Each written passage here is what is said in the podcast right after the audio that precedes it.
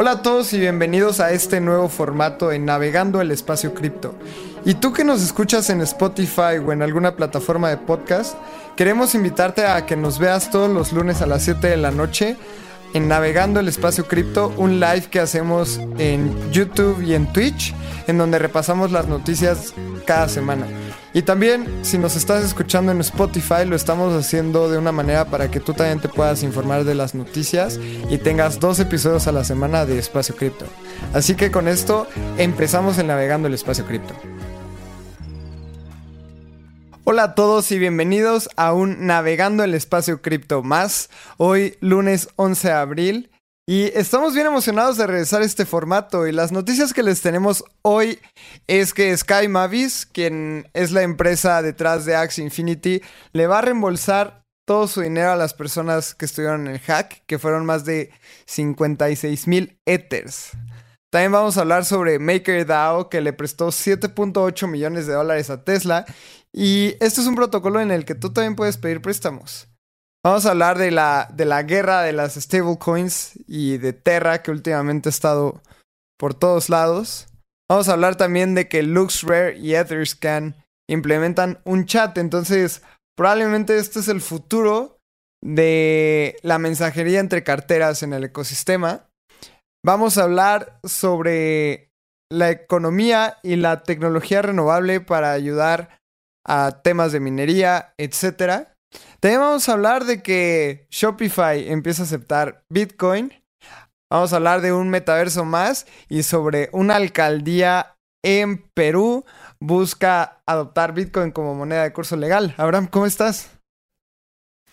Lalo, muy bien. Muchas gracias.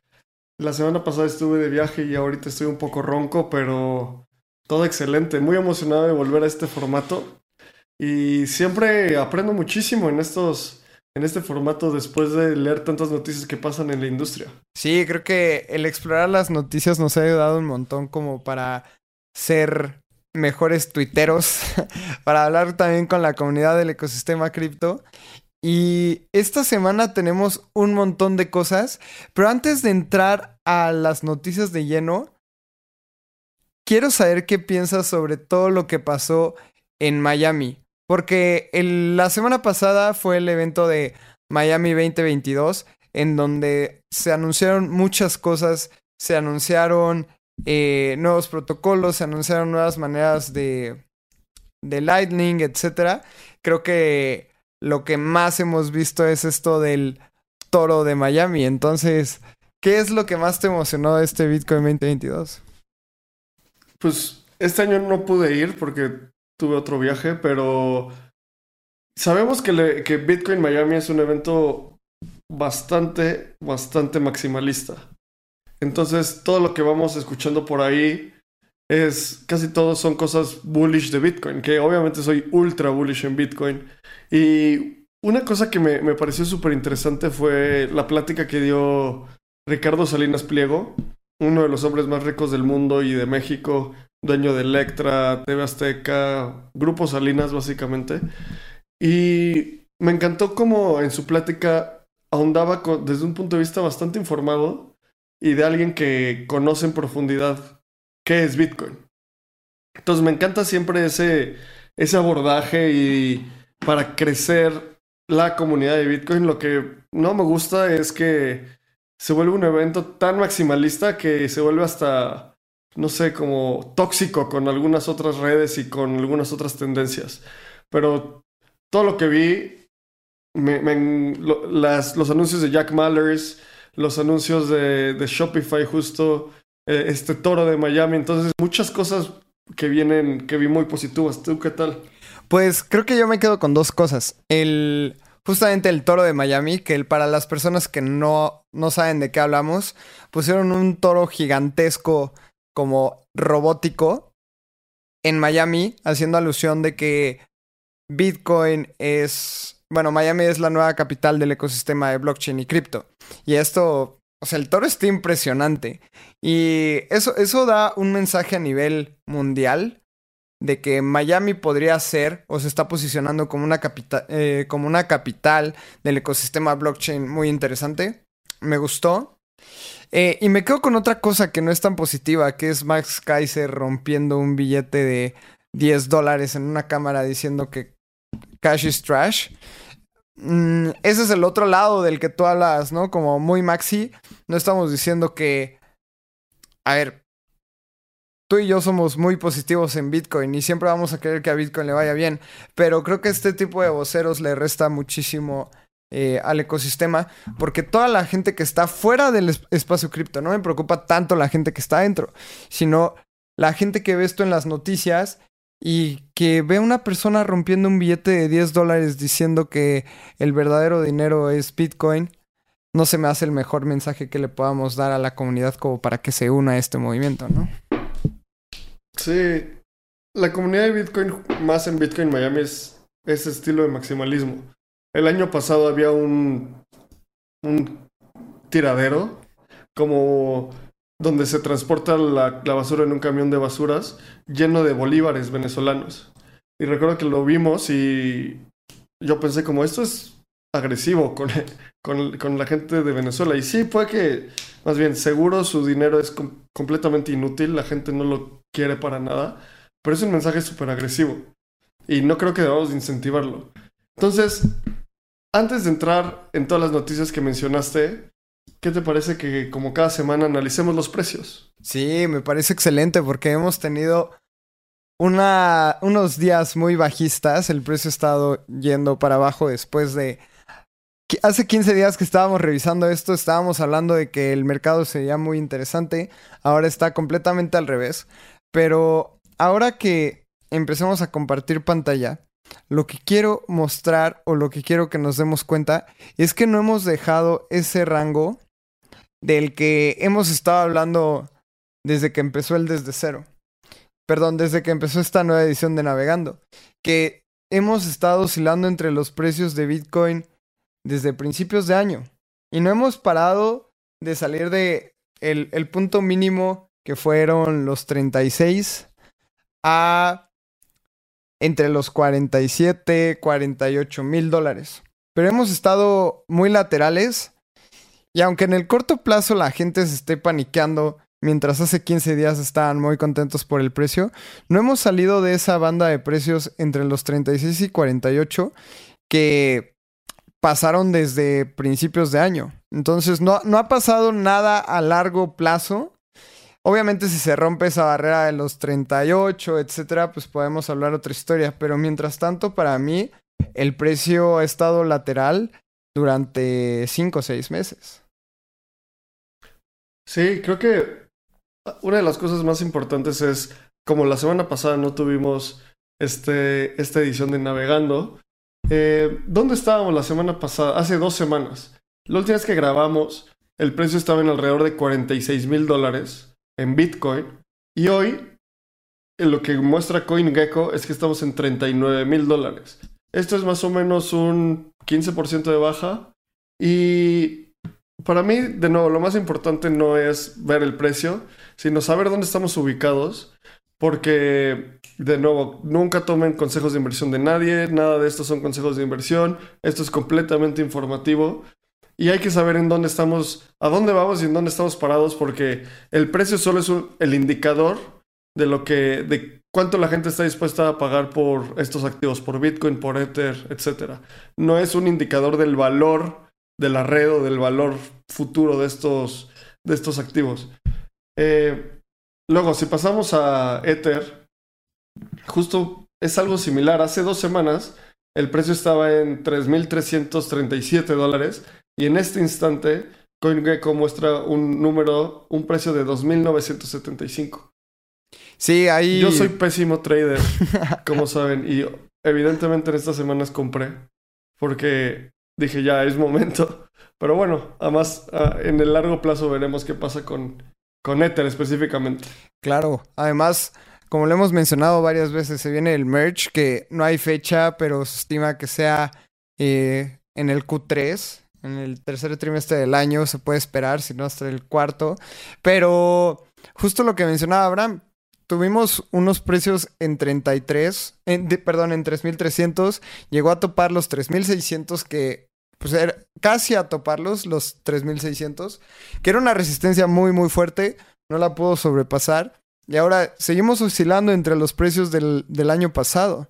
Si nosotros vemos, en primero de enero estábamos a 36 mil. Como lo hemos repasado varias veces en, el, en nuestro curso de Creana también.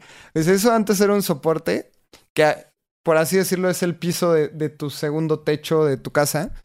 Y ahora que Ethereum estaba subiendo las escaleras de su casa, llegó ese techo y no los puedo subir, entonces bajó otra vez. Y bueno, nos mantenemos laterales desde principios de año, oscilando en un precio de, de 3.600 a 3.000 a, 2.500. Y pues veamos qué pasa. Creo que hay unas noticias muy, muy positivas. Eh, se viene el Mundial.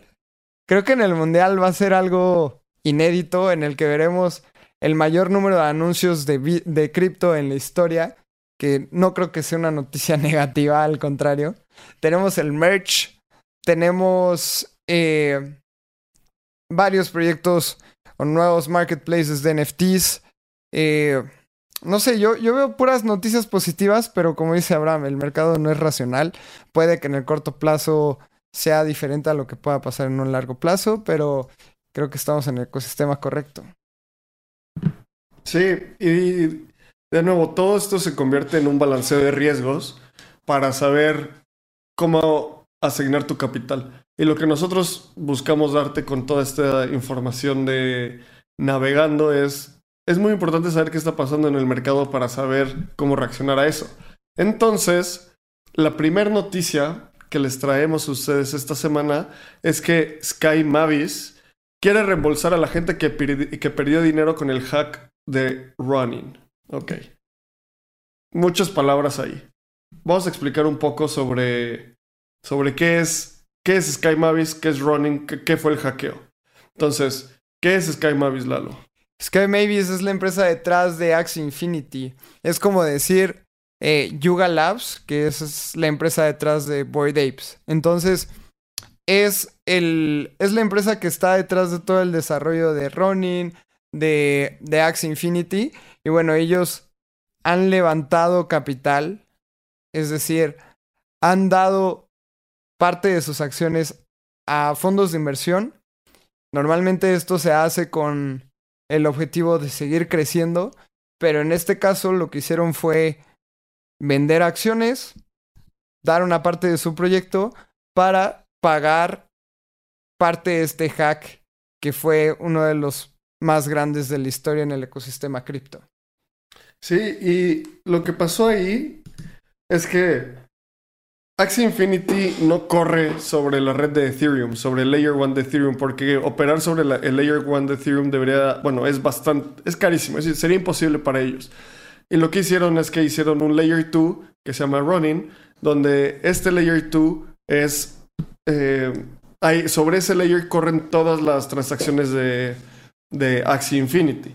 ¿Por qué es esto? Así se vuelve mucho más barato y mucho más rápido para la red de. para poder jugar Axie Infinity. El problema es que para, como todos sabemos, o como más bien Vitalik siempre dice en el Blockchain Scalability Trilemma, tienes tres patas. Escalabilidad, descentralización y eh, seguridad. Entonces, hoy en día solo se pueden tener una de esas dos.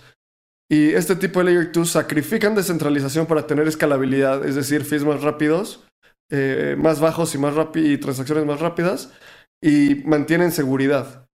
¿Cómo sacrifican la descentralización? Porque en lugar de tener miles de nodos validadores como lo tiene Ethereum, tenían nueve nodos validadores. Y lo que pasó es que el hacker tuvo acceso a las llaves privadas de cinco de esos nueve validadores y cuatro de esas llaves privadas las tenían, las tenía running y uno el Axie Infinity DAO. Entonces, solo hackeando a dos personas pudo robarse más de 600 millones de dólares. Lo más impresionante de todo esto es que hackeó por 600 millones de dólares y nadie se enteró por como 7 días. Porque nadie se dio cuenta, solo hasta que alguien quiso retirar como 5000 Ether, voltearon a ver la tesorería y fue como, híjole, pues no está. Entonces, esta empresa está buscando cómo subsidiar el hack. Sí, eso es súper peligroso porque... ¿Y qué es lo que pasó con Axie? un montón de jugadores estaban quejando de que el gas era muy alto en Ethereum y creo que fue una decisión sabia el haberse movido a un Layer 2. Pero esto fue demasiado pronto. Lo que no pudieron hacer buenas pruebas de seguridad, buenas prácticas, y esto los llevó a este hack. Entonces, como decía Abraham, nada más habían nueve validadores. Y bueno, ahora una de las medidas que están haciendo es subirlo a 21 validadores. Esto pues intenta mejorar el, la seguridad. Creo que no hay mejor manera de explicarlo de como lo hizo Abraham ahorita. Pero esto nos deja una lección de que las Layer 2 o las, las capa 2 están sacrificando mucha seguridad por escalabilidad. Y esto no siempre es el mejor resultado porque terminas en hacks. Entonces, sí, es un justo la, gente tiene que entender eso. Cuando vemos una, una red más barata y rápida que Ethereum, pues no es porque Ethereum sea un mal producto, es un excelente producto cuando quieres seguridad en una transacción. Cuando, cuando operas en un Layer 2, estás sacrificando mucha de esa descentralización. Por lo tanto, con que hackeen a dos personas, mucha gente puede perder millones de dólares. Y algo interesantísimo de este hack es que logra, el hacker no fue una, un exploit de un smart contract, no fue algún social engineering hack, simplemente se dieron cuenta que las, las llaves de los nodos están, opera, estaban guardadas en la nube. Entonces, al momento de hackear la nube, podían hackear toda la red de Ronin. Sí, Entonces, fue, fue, una catástrofe. Y otra cosa interesantísima de ese hack es que luego el hacker retiró los fondos, o bueno, sacó los fondos y los depositó a FTX, a este exchange centralizado. Y FTX se dio cuenta y se me hace súper interesante porque en el momento que pasa eso, ya no se vuelve un problema en la comunidad para resolver el, el hack. Se vuelve un problema de FTX y de reguladores. ¿Por qué? Porque si el hacker depositó FTX y luego lo retiró, nosotros como comunidad no tenemos visibilidad en el blockchain de qué pasó después. Solo vemos una entrada y una salida en FTX. Entonces se me hace súper interesante todo este hack y a ver a dónde, a dónde termina. Sí, creo que esto es una lección súper importante para toda la gente que está desarrollando en capa 2, que al final termina siendo un poquito menos segura que un Layer 1, ¿no? Sí, o bastante menos descentralizada y eso la hace mucho menos segura, ¿no? Completamente. Luego, pasando a la, a la siguiente noticia, que era un poco de lo que ya estabas hablando, Lalo, Miami se pone bullish. ¿Qué opinas de esto? Se me hace muy interesante. Creo que veamos esas medidas. Son 3.000 uh, ah, toneladas lo que pesa ese toro. Y a mí se me hace increíble. Está buenísimo. Creo que es el futuro del ecosistema de las finanzas. Esto también es una guerra declarada en Nueva York de Miami, o al menos así lo interpreto, porque al final Miami está haciendo un montón de esfuerzos para hacer el nuevo Silicon Valley del ecosistema cripto, para hacer el nuevo Wall Street del ecosistema blockchain, y creo que lo está logrando y que tengan este tipo de cosas en Miami genera un, un, llamado a toda la gente que está desarrollando como, oigan, vean, volternos a ver, estamos siendo el hub más importante a nivel mundial del ecosistema cripto. Me gusta. ¿Tú qué es? Creo que... Yo creo que esta... o sea, la escultura me da un poco igual y se me hace como muy de de nuevo, muchas veces Bitcoin es muy in your face, así como volteanos a ver, es un toro biónico y tiene los ojos de láser. Que pues está bien, o sea, esa es la narrativa que quieren seguir. Yo creo que esto es solo una, un factor que la gente va a empezar a ver y, si, a alguien le llama la atención el, el, toro, está perfecto. Para mí lo más interesante es cómo Francis Suárez, el, el alcalde de Miami, genuinamente dijo como, vamos a hacer que Miami sea un hub de cripto. Y lo está haciendo. Esto solo es una acción de marketing para hacer completamente visible esto. Pero, ¿cuántas personas no hemos conocido que se mudan a Miami para emprender o para poner un fondo de inversión? El equipo de Algorand está súper fuerte en Miami. Hay diferentes fondos de inversión allá. Y es porque con la regulación puedes atraer o, o alejar emprendedores e innovadores. Yo creo que Miami, al, justo al contrario de Nueva York, está trayendo a esa gente. Nueva York es, bueno, los últimos años había sido claramente eh, con una oposición a cripto. Hoy ya no es así. Hoy ya, hoy ya puedes ir a un lugar como Miami y poner tu empresa de, de cripto con todas las facilidades que conocemos al momento. Obviamente siempre va a haber regulación y siempre va a haber cosas que nos frenen, pero Miami justo se pone, se pone al, frente de esta industria y justo Francis Suárez dice, el futuro de las finanzas es Miami. Entonces, este tipo de statements y este, este tipo de anuncios y este tipo de esculturas solo lo, lo comprueban. 100%, creo que, como dices, eso es un tema de marketing. Estamos hablando de de Miami, estamos hablando del toro, que creo que es lo que la gente quería. Y pues veamos qué pasa. Creo que es, es interesante este approach, pero tampoco, tampoco va más allá de una estrategia de marketing, creo yo. Claro, yo creo que una estrategia de marketing es muy fructífera si se compagina con una real acción detrás. Y creo que eso Miami sí lo está tomando.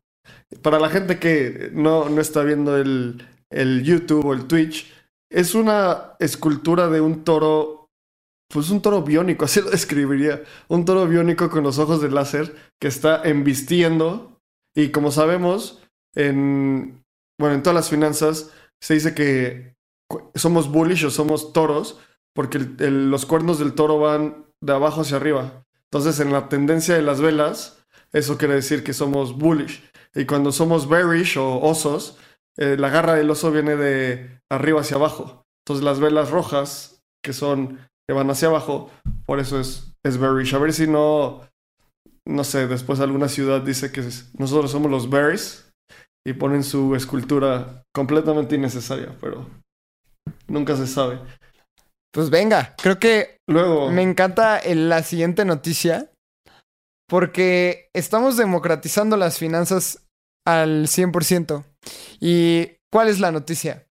Tesla pide un préstamo en la plataforma de MakerDAO por 7.8 millones de dólares.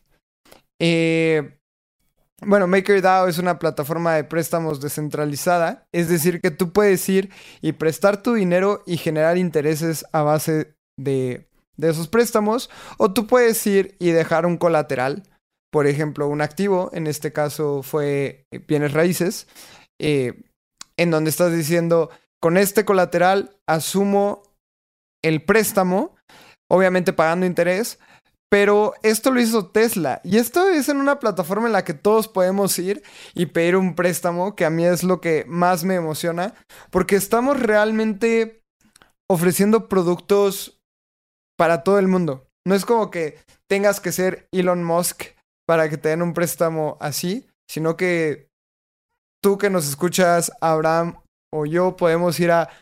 La página se llama oasis.app, que es la página en la que puedes hacer préstamos descentralizados en MakerDAO.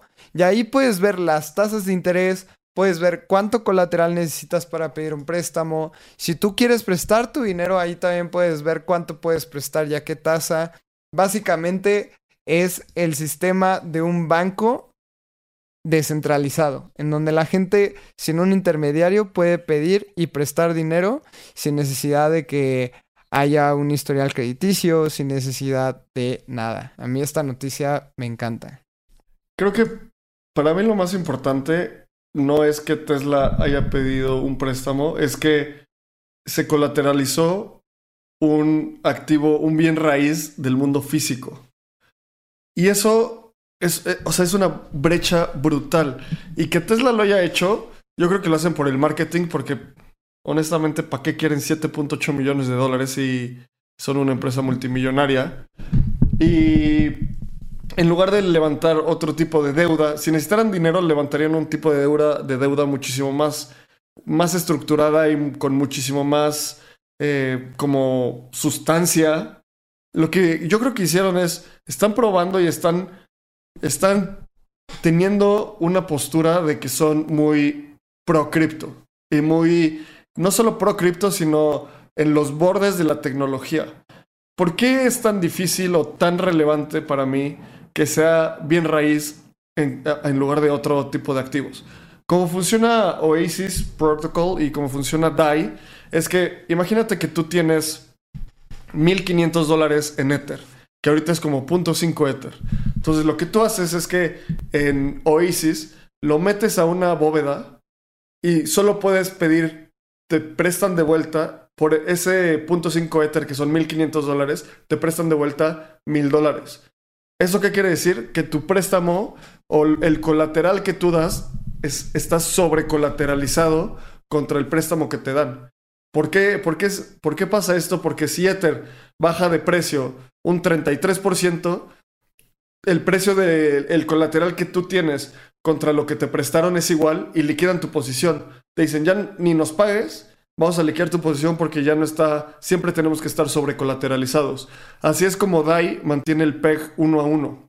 Pero esto no significa tampoco es que, pierdas todo tu dinero, sino más bien cuando te liquidan, toman la parte que le debes al protocolo y te liberan la parte que es tuya. O sea, es como si tú fueras a un banco, pides una hipoteca y te dicen, oye, este, te voy a prestar 500 mil pesos por tu casa que vale un millón y medio. Te dan un tercio del valor Obviamente, si no lo puedes pagar, pues el banco toma propiedad de tu casa, te paga la diferencia y ellos obviamente te cobran una comisión por manejo y etcétera, etcétera, ¿no? Sí, aquí, aquí eh, en el momento en el que tú metes el colateral de 1.500 dólares en Ether, tú sacas los 1.000 dólares en DAI y ya, tú te vas y haces lo que quieras con ellos, te ideas, los conviertes luego en 1.500 dólares para pagar tu posición y listo. O sea, tú los puedes pagar en ese sentido. En el momento en el que se viene el, liquidity call, que, o sea, la llamada de liquidación, en ese momento, si tú no sobrecolateralizas, metes más dinero a tu, a tu, a tu bóveda para sobrecolateralizar tu préstamo, te lo quitan. Simplemente son contratos inteligentes y te dicen como, no, pues ya, ya fue, no, no lo pudiste sobrecolateralizar y listo. Así es como DAI mantiene su PEG uno a uno, porque siempre está sobrecolateralizado. ¿Por qué creo que es tan relevante que sea un activo del mundo real y bueno, del mundo físico? Es porque en, DeFi y en, en cripto es muy fácil, o bueno, no es tan fácil, pero hemos logrado solucionar, saber cuál es el precio real de los activos que estamos tradeando. ¿Por qué? Porque la única forma en la que esta bóveda puede ver, no, pues ya llegó el precio de liquidación, es porque está leyendo los precios de, diversos lugares. A estas cosas se le llaman oráculos y justo tenemos un capítulo de Espacio Cripto donde hablamos con Chainlink al respecto y nos ayudan a entender los oráculos.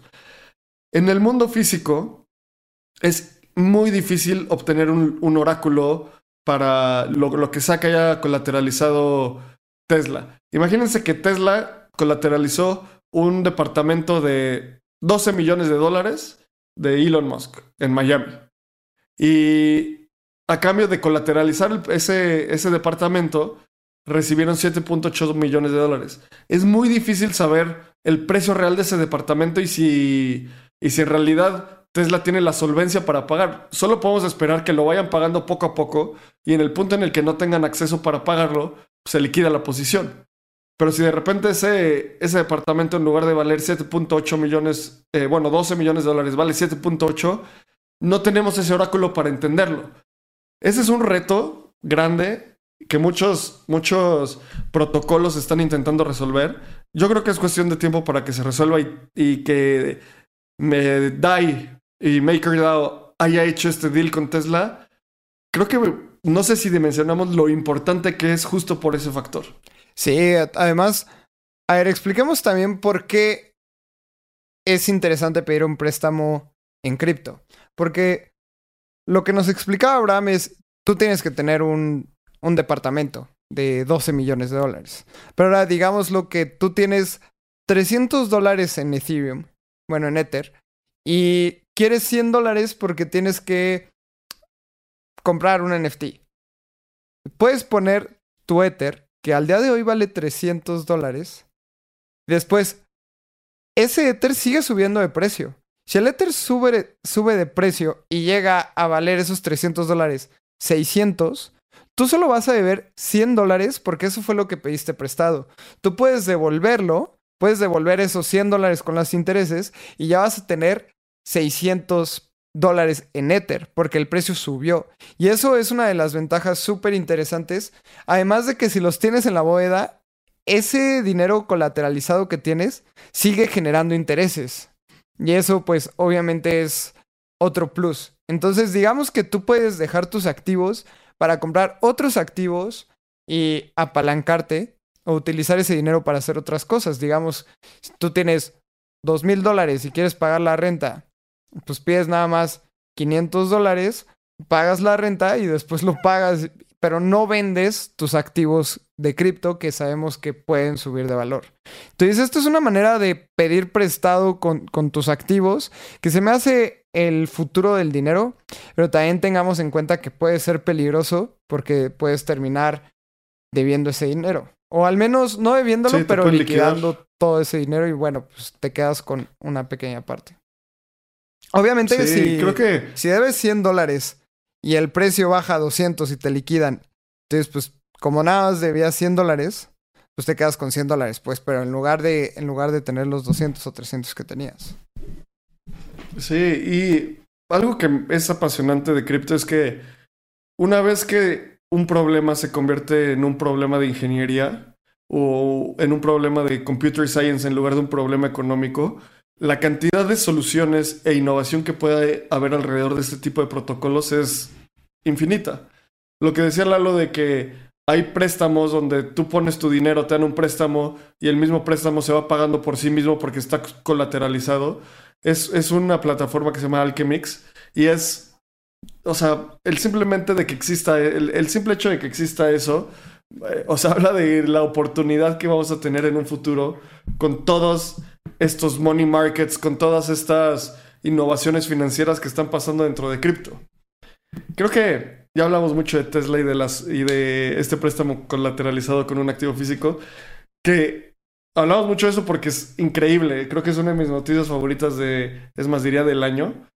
Eh, ahora vamos a algo que he estado viendo mucho últimamente. Empecemos con este tweet. Con el tweet que puso Do Kwon, que es el, uno de los fundadores de Terra, eh, de Luna y de UST, y que puso By my hand, die will die. O sea, por mi mano, DAI, el stablecoin DAI, will die, va a morir. Creo que eso ha, ha tenido como toda una narrativa rarísima. O sea, como completamente, yo la considero innecesaria. Pero UST está teniendo como todo este, este punto y esta narrativa para matar a DAI como la mejor, la mejor stablecoin descentralizada y colateralizada. Yo creo que DAI va ganando. O sea, DAI, DAI está en un punto donde ni les dice nada, ¿sabes? Como, ok, bueno, mátame. Y en la misma semana anuncian que Tesla los usó para un préstamo. Entonces, UST está entrando en esta narrativa de nosotros somos la mejor stablecoin y vamos a matar a DAI. A mí no me late nada esta narrativa. ¿Tú qué opinas? No, se me hace súper tóxico. Eh, o sea, nosotros vemos podemos ver la capitalización de mercado. Y bueno, esto es cuánto vale todo el mercado de UST. Y ya es más grande que DAI. Pero lo que dice US eh, es que lo va a matar. O sea, lo va a dejar en ceros. Y eso tan solo se hace algo súper tóxico porque el hecho de que quieras destruir una cripto en lugar de seguir construyendo es una señal de que probablemente tus prioridades no estén alineadas con los objetivos de nosotros. Que al final muchos podemos... We're gonna make it. O we're gonna make it. ¿Por qué tienes que ir a tirarle a otro proyecto si pueden haber varios subsistiendo? y que tal vez los usuarios prefieran DAI, tal vez los usuarios prefieran Terra, pero el hecho de que quieras destruir un proyecto por el fin de destruirlo se me hace hasta una bandera roja, un red flag de que tengamos cuidado con Terra. Sí, creo que... A ver, ¿qué, es la noticia? Bueno, Do Kwon dijo eso. Sí, by my hand I will die. Ok, Do, ya entendimos tu mensaje. Y después, ¿cuál fue el... ¿Qué es lo que hicieron? Hay un eh, una cosa que se llama Three Pool, que es un liquidity pool entre DAI, USDC y USDT. Esto quiere decir que tú metes cualquiera de estas monedas y puedes tener liquidez tradeando entre ellas y te pagan un interés si las pones en ese pool. Eh, es uno de los, de los pools con mayor liquidez en, en DeFi y Terra anuncia que va a empezar a hacer esta cosa que se llama For Pool, que en lugar de DAI, USDC y USDT va a tener Frax, UST, USDC y USDT. Entonces, así es como acciones para empezar y, y matar a DAI. La realidad es que, bueno, yo como lo veo es que DAI puede que tenga mucho menos capitalización de mercado y ahorita lo estábamos viendo, tiene la mitad de la capitalización de mercado de Terra. DAI tiene 8 billones de dólares de capitalización de mercado, que la capitalización de mercado es multiplicas el precio por la cantidad de activos en circulación y eso te da la, la capitalización de mercado. Y Terra tiene 16.7 billones de dólares, o sea, casi el doble. Como yo veo es que DAI, la mayoría lo tiene por pools muy descentralizados y que los usuarios han metido su dinero ahí. Terra lo, es, muy, es muy diferente, o sea, el Terra Foundation tiene, o la entidad detrás de Terra, eh, tiene mucho dinero invertido y en las últimas semanas hemos visto que están colateralizando miles de millones de dólares comprando Bitcoin para colateralizar el valor de Terra. Entonces, creo que es un approach diferente. El de DAI es eh, como Ethereum, más lento, pero community first y decentralization first, o sea, primero descentralizar y primero la comunidad. Y el de Terra es más como lo más rápido posible, con el mejor producto posible, con los trade-offs que tengamos que tener. Entonces, es importante ver como los valores de cada uno y lo que puede dar cada stablecoin a, a esta, al ecosistema cripto. Sí, creo que es un, es un approach más agresivo que al final no lo sé. O sea, personalmente, el hecho de que Terra te esté dando un rendimiento del 20% anual, el hecho de que estén comprando billones de dólares en Bitcoin, es una jugada muy riesgosa. Tal vez no soy la persona más calificada porque realmente no he leído cómo están sustentando ese 20% al 100% porque son fórmulas y fórmulas, etcétera, derivadas, todo. No, no sé si sea sostenible. No voy a hablar de más, pero ahí hay varias banderas rojas que personalmente no me encantan. Sí, 100%. Y más toda esta actitud confrontativa y de ahí es como, ok, no sé, ¿qué hacemos? Sigamos trabajando. Entonces, la siguiente noticia que traemos es que justo lo que decías al principio, Lalo. LuxRare implementa un nuevo botón que dice chat. Y este botón es para mandarle un mensaje a la persona que sea dueña del NFT que te interesa. Entonces, aquí vamos a hacer el user journey con esta. Con esta. Aquí tenemos un muy bonito roboto. Como saben, soy fan de los robotos. Y vean este pop-up. Sale como Contact Owner vía Blockscan. Estamos viendo para la gente que escucha el podcast la pantalla de, de y hay un, una, un botoncito, el típico de mensaje. Entonces lo picamos y esto nos lleva al eh, Blockscan Chat. Y si conectamos nuestro wallet, conectamos Metamask. Vamos a conectar este wallet que es de pruebas. Eh, estoy pasando todo el, el proceso para entrar con, con Metamask. Y le puedo mandar un mensaje a esta, a esta persona, que específicamente elegí a esta persona para no doxear a esa persona porque si tiene su INS, es público que es, es, dueña o dueño de este, de este NFT, le vamos a, a mandar un mensaje. Nice voto. Carita feliz. A mí me encanta. O sea, esto es. Realmente lo que estamos viendo es la interacción entre dos carteras en el ecosistema del blockchain. Ahora, imagínenselo en la vida real. Tú vas y Abraham decide mudarse a Miami porque le gustó muchísimo el toro robótico y quiere vivir al lado del toro y quiere comprar un departamento, pero no sabemos quién es ese toro. Perdón, no sabemos de quién es ese departamento. Y es prácticamente imposible poder contactar al dueño de ese departamento. Y lo que estamos viendo aquí es que en el, en el futuro, en el metaverso, vamos a poder contactar a cualquier persona dueña de una tierra, podemos contactar a cualquier persona dueño de un NFT. Y no necesariamente, como decía Abraham, vamos a saber quién es, pero lo vamos a poder contactar. Y tan solo este contacto vale muchísimo la pena, porque es la forma en la que podemos eh, mantener un diálogo por, por un objeto, por un objeto virtual, cosa que es prácticamente imposible en el mundo físico si no conoces al dueño. Sí, y, creo que aquí son varias cosas. Es, está súper interesante y también da un poco de miedo la privacidad, ¿sabes? Porque cualquier persona puede saber de lo que eres dueño por el simple hecho de meterte a ver tu cartera. Entonces, tenemos que ser muy cuidadosos con eso.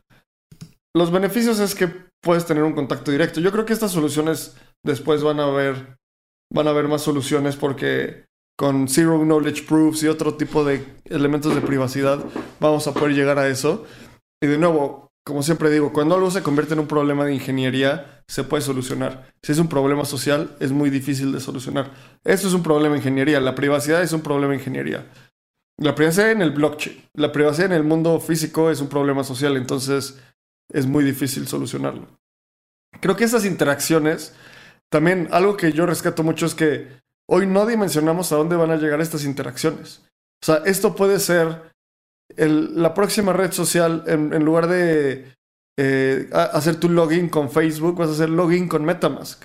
Y puede que hagas cero transacciones eh, financieras ni una transacción financiera. Pero ahí viven tus NFTs, ahí viven tus amigos, chateas con ellos, les mandas regalitos y listo. No sabemos hasta dónde va a llegar esto. A mí me encanta, o sea, imagínense que eres un fotógrafo o una fotógrafa profesional y la manera en que te pueden comprar una foto en Instagram, pensémoslo. Primero ven una foto que les, le gusta al comprador, te manda un mensaje directo y te dice, hola, me gusta mucho tu foto, ¿cuánto cuesta? ¿Y cómo haces la transacción? ¿Cómo le vendes la propiedad privada o bueno, la propiedad de autenticidad de esa foto que es dueña del fotógrafo o de la fotógrafa al, al nuevo comprador? O sea, se hace un proceso muy lento, se hace un proceso eh, muy entorpecido por la misma plataforma. Ahora imagínense que Instagram permite eh, que conectes tu wallet en donde esta persona te contacte y te diga, oye, te tengo una oferta de un Ether por tu foto. ¿Aceptas? Tú ni siquiera le tienes que contestar. O sea, ya, ya, ya él se contactó contigo. Si tú la aceptas, le das un clic y la propiedad de esa foto vas a ser dueña del comprador. Para mí esto es algo que me explota la mente. Muy probablemente la próxima gran red social, si no es que sigue siendo Instagram o Facebook, va a ser algo así nativo de un wallet o van a ser unas integraciones para que las redes sociales actuales soporten estos wallets y ya toda la gente pueda tener conectada su cartera con sus NFTs que tal vez no valgan un Ether, tal vez pueden valer 5 dólares, pueden valer 2 dólares, pero para mí esto es el futuro de, del ecosistema. Sí, justo hace un par de semanas vimos como Facebook va a integrar NFTs a, a Instagram. Disculpen, ahí se trabó un poco mi combo porque ya cambió el night shift. Si se dieron cuenta en, Twitter.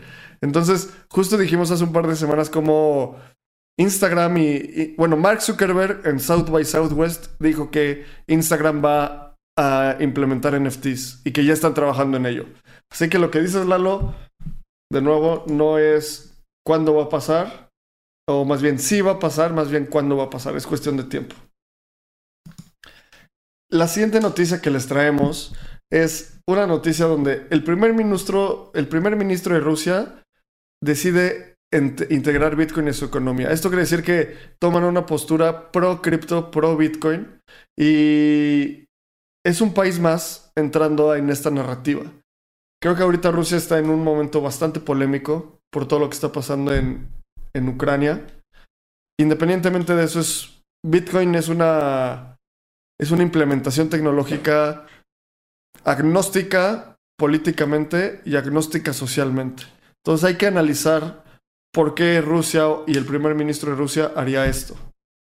Sí, creo que también viene a causa de que su moneda se ha desplomado y realmente están muy castigados, ¿no? Creo que si entran a una moneda que es eh, mundialmente reconocida y con la que puedan transaccionar, va a ser mucho más fácil de hacerlo. No lo sé. Creo que los intereses bélicos no son, no son para, para espacio cripto. Creo que puedo hablar por los dos. Pero pues al final va a pasar, ¿no? O sea, tarde o temprano por razones que tal vez algunos no nos gusten, la adopción masiva va a pasar. Tal vez por razones que nos encanten vaya a pasar. Pero, pues bueno, o sea, al final este funcionario cree que es la mejor solución. Sí, creo que, creo que es muy importante como analizar por qué. O sea, esto no va a ser una herramienta para lavar dinero o, o para financiar su, a su ejército o una... Eh, o otras cosas.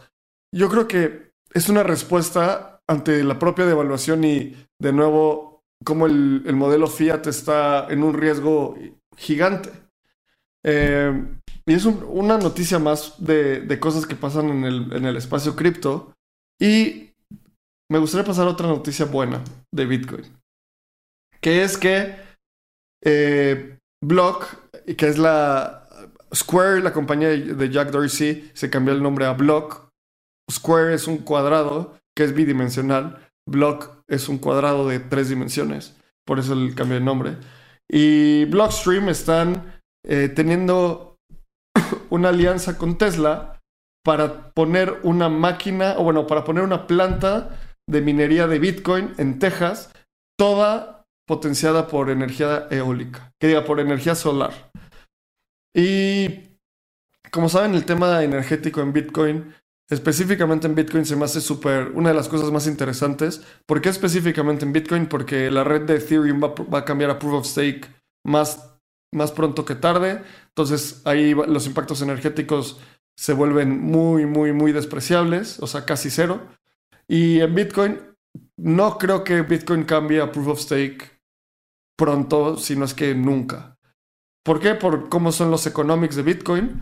Y como siempre digo, en, la, en, la, en el consumo energético de, y el impacto energético de, de Bitcoin en, en el mundo y de cripto en el mundo, el problema del impacto energético de esta industria no es un problema de consumo, es un problema de generación. ¿Por qué? Porque si limitamos todos los problemas energéticos a problemas de consumo, entonces dejemos de tener, no, tomamos, no, no tomemos ningún vuelo este año, no utilicemos secadoras, no utilicemos eh, luces en el arbolito en Navidad, porque en el momento en el que hay un consumo excesivo de energía, históricamente hemos sabido que en ese momento hay un throughput económico brutal. La revolución industrial es un gran ejemplo de esto. Tuvimos más acceso a la energía y eso nos hizo ser mucho más productivos como sociedad.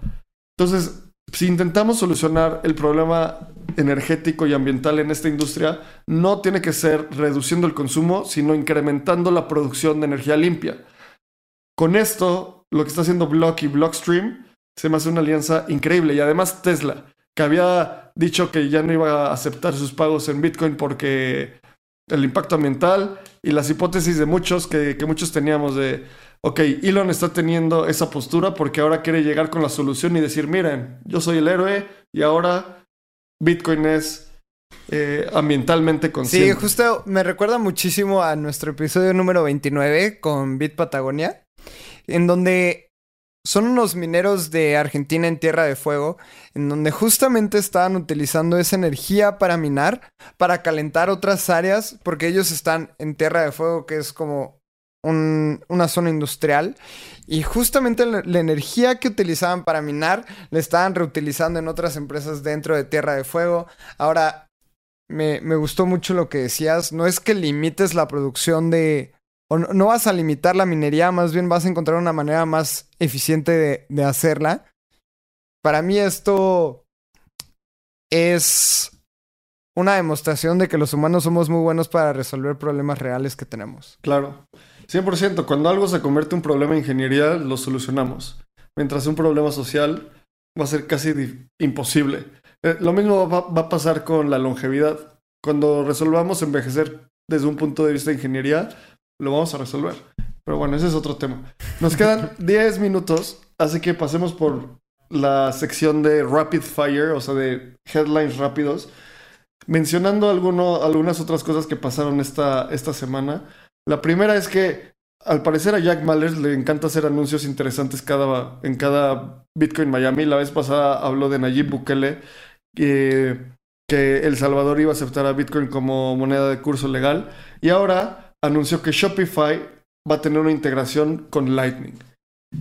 Esto se me hace gigante. Uno de los e-commerce más grandes del mundo, Shopify. Ahora la gente va a tener acceso a Bitcoin con Lightning si el, el, el, el vendedor quiere implementarlo. Entonces, de nuevo, es darle la opción a esta gente para que lo tenga si quiere. Sí, y esto es una noticia que ya habíamos visto con Shopify, que Shopify quiere hacer o está haciendo un marketplace de NFTs, entonces vas a poder comprar, vender NFTs dentro de Shopify. Ahora vas a poder comprar y vender cosas con Bitcoin, así que muy muy positiva esta noticia. Y si nos vamos a una más, porque también tenemos una sorpresa para todos ustedes, eh, va a haber otro metaverso, pero de Lego, para hacer un metaverso para niños. Y esto también se me hace una noticia súper interesante porque si lo vemos desde una perspectiva de negocio, el gaming es uno, de los, una de las mejores maneras de generar utilidad en este ecosistema o en, este mundo tecnológico. Ahora, Lego es una maquinita de utilidad y los niños también lo son. Entonces estás combinando tres cosas muy interesantes. Y obviamente también es súper bueno que los niños también ya tengan como su propio metaverso. Me recuerda muchísimo a Club Penguin. Sí, o sea, y analicemos un poco esta alianza. Lego es una marca de juguetes que ha logrado exponenciar su propiedad intelectual para ser la, una de, las marcas de juguetes más grandes del mundo. ¿Y cómo, cómo hicieron esto con sus películas? Así como Marvel hizo, exponenció su propiedad intelectual de los cómics con películas, luego lo hizo de sus juguetes con películas. Y luego Epic Games son los creadores de Fortnite, solo uno de los juegos más importantes hoy en día. A mí lo que más me interesa de este artículo es, y que no, no, he, no he encontrado la información, al momento creo que no se ha anunciado, en qué lo van a construir. Si lo van a construir sobre un metaverso centralizado pues bueno, eso le quita muchísimo atractivo. Pero si lo construyen sobre Ethereum o sobre Solana, sobre Ethereum, sería increíble. Sería como la gente se da cuenta que es inevitable. Y si lo ponen sobre Decentraland o sobre Roblox, sobre, perdón, de Sandbox, que es como similar a Roblox, híjole, me emociona mucho a dónde pueda llegar esta, esta alianza. Luego, pasando a algunas noticias sobre Latinoamérica, una alcaldía de Lima se plantea lograr la adopción de Bitcoin en esa municipalidad. Eh, perdón, la alcaldía de La Molina en Lima, Perú, está buscando básicamente evaluar si hacer Bitcoin moneda de uso legal para algunos pagos dentro de esa alcaldía. Me encanta este tipo de noticias porque, como siempre digo, ¿Cuándo íbamos a hablar de la alcaldía de La Molina en Lima, Perú? ¿Cuándo, a, ¿Cuándo íbamos a hablar de esa taquería en Veracruz que aceptó cripto? La gente está empezando a entender dos cosas, que esto es una máquina de hacer adeptos muy rápido, poniéndote como pro cripto. Y dos, que el upside es brutal. O sea, lo que puede perder un, una, un underdog, alguien que no es el favorito a ganar, contra lo que puede eh, ganar es, es como asimétricamente, es completamente diferente. Puede ganar mucho más de lo que puede perder. Entonces, estos análisis y estos anuncios me, me llevan a pensar que pues cada vez más gente entiende de esto y también mientras más pase el tiempo, más estos anuncios se diluirán. Porque ya tenemos a, a Miami, ya tenemos a El Salvador, cada vez más países y ciudades adoptan este tipo de, iniciativas.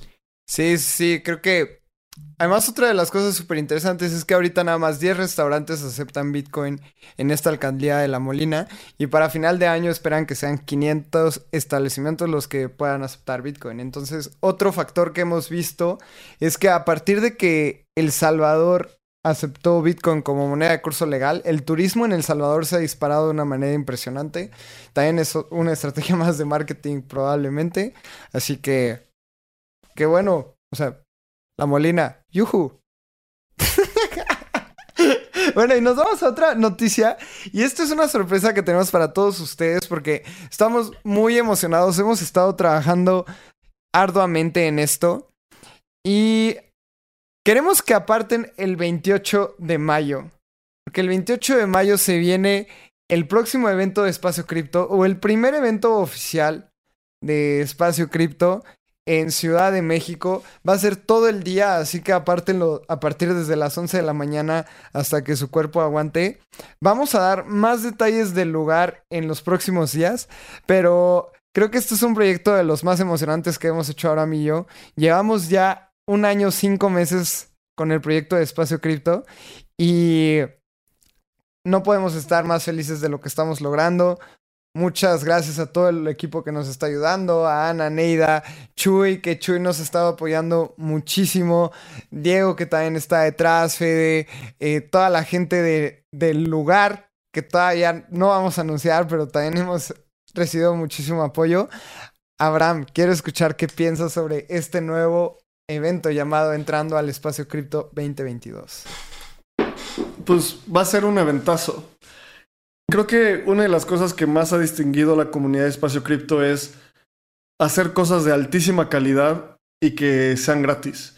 Este evento va a ser 100% gratis para la comunidad de espacio cripto. Estamos pensando cuál es la, la, mejor forma de asegurar que la gente vaya y pues reserve, porque nos ha pasado en otros eventos que reservan 300 personas y llegan 50 porque era gratis, ¿sabes? Entonces, o bueno, por, así, así pasa mucho en, en, en, México y en la TAM. Entonces, el evento de entrando al espacio cripto va a ser todo 100% gratis. La comunidad distinguida de espacio cripto va a tener un lugar. El famosísimo Crypto Reum, el, nuestro gran amigo Kirk, eh, Ludwig, Dave. Dave, eh, tanta gente. O sea, esto es también para como reconocerles y agradecer todo el espacio que y todo el, esfuerzo que han metido en esta comunidad. Y lo que vamos a hacer es, cualquier persona que vaya, si no sabe nada de cripto, saliendo de este evento, al menos va a saber lo básico, va a tener eh, un, un, NFT, va a tener un wallet y tal vez va a tener algo de, en su cuenta fondeado. Entonces, yo estoy muy emocionado porque no saben el trabajo, o sea, nos cuesta trabajo que esto cada, de, que todo esto sea gratis. Entonces, ahí también tuitenos quiénes creen que sean los mejores sponsors para, para este evento.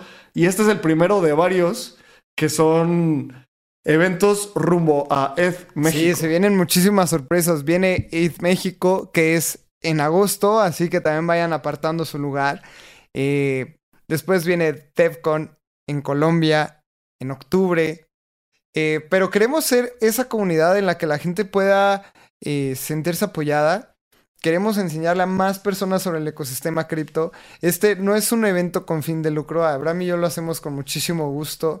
Ha sido, ha sido complicado y va a ser todavía mucho más complicado. Créanos que nos cuesta eh, cuesta dinero, cuesta tiempo, esfuerzo, pero estamos muy contentos de hacerlo. Estamos buscando patrocinadores, speakers, gente que quiera ir, gente que quiera colaborar. Estamos súper contentos con el apoyo de la comunidad porque cualquier cosita que decimos ahí están al pie del cañón. Entonces esta es una manera de retribuir.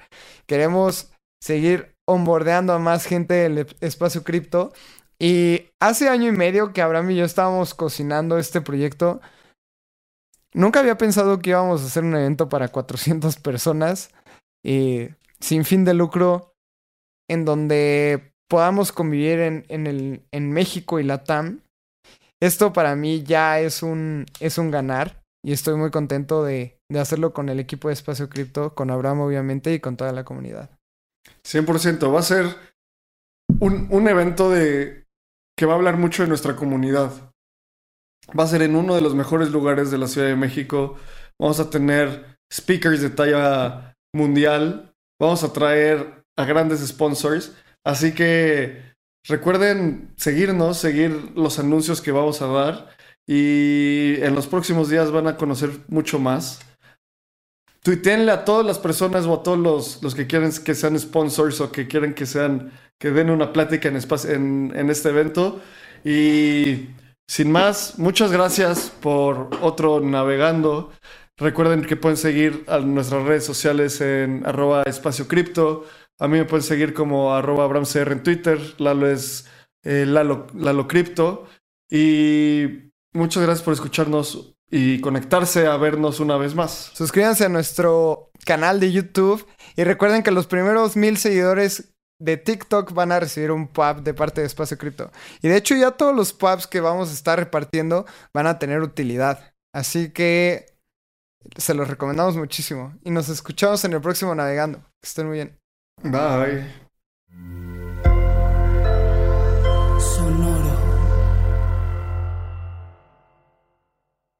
Este guion de Mundo Futuro lo escribió una inteligencia artificial. Imagina un mundo donde la tecnología se convierte en una extensión natural de nuestras vidas. Donde cada experiencia se eleva a niveles inimaginables de simplicidad. Un mundo donde los límites se desdibujan y las ideas se hacen realidad con un solo toque. El mundo cambiará más en los próximos 10 años que en los últimos 100. Yo soy Jorge Alor. Yo Mario Valle. Y yo Jaime Limón. No te pierdas Mundo Futuro, el principio del fin. Disponible en cualquier plataforma de podcast. Mundo Futuro, Mundo Futuro. It is Ryan here, and I have a question for you. What do you do when you win? Like, are you a fist pumper? A woohooer, a hand clapper, a high fiver. I kind of like the high five, but if you want to hone in on those winning moves, check out Chumba Casino. At chumbacasino.com, choose from hundreds of social casino style games for your chance to redeem serious cash prizes. There are new game releases weekly, plus free daily bonuses. So don't wait. Start having the most fun ever at chumbacasino.com. No purchase necessary. Group. Void were prohibited by law. See terms and conditions. 18 plus.